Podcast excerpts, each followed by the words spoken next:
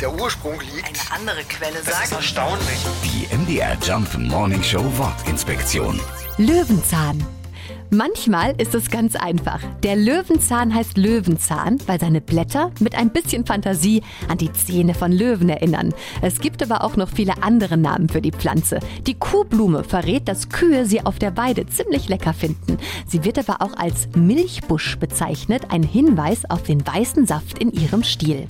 Und weil früher mit ihren Blüten die Butter gelb gefärbt wurde, heißt sie in manchen Gegenden immer noch Butterblume. Ein richtig kleiner Alleskönner, also unser Löwenzahn. In den Wurzeln stecken mehr als 50 Wirkstoffe, gut für die Haut und wirksam unter anderem gegen Rheuma.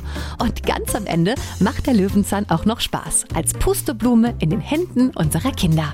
Die MDR Jump Morning Show Wortinspektion. Jeden Morgen um 6.20 Uhr und 8.20 Uhr und jederzeit in der ARD Audiothek.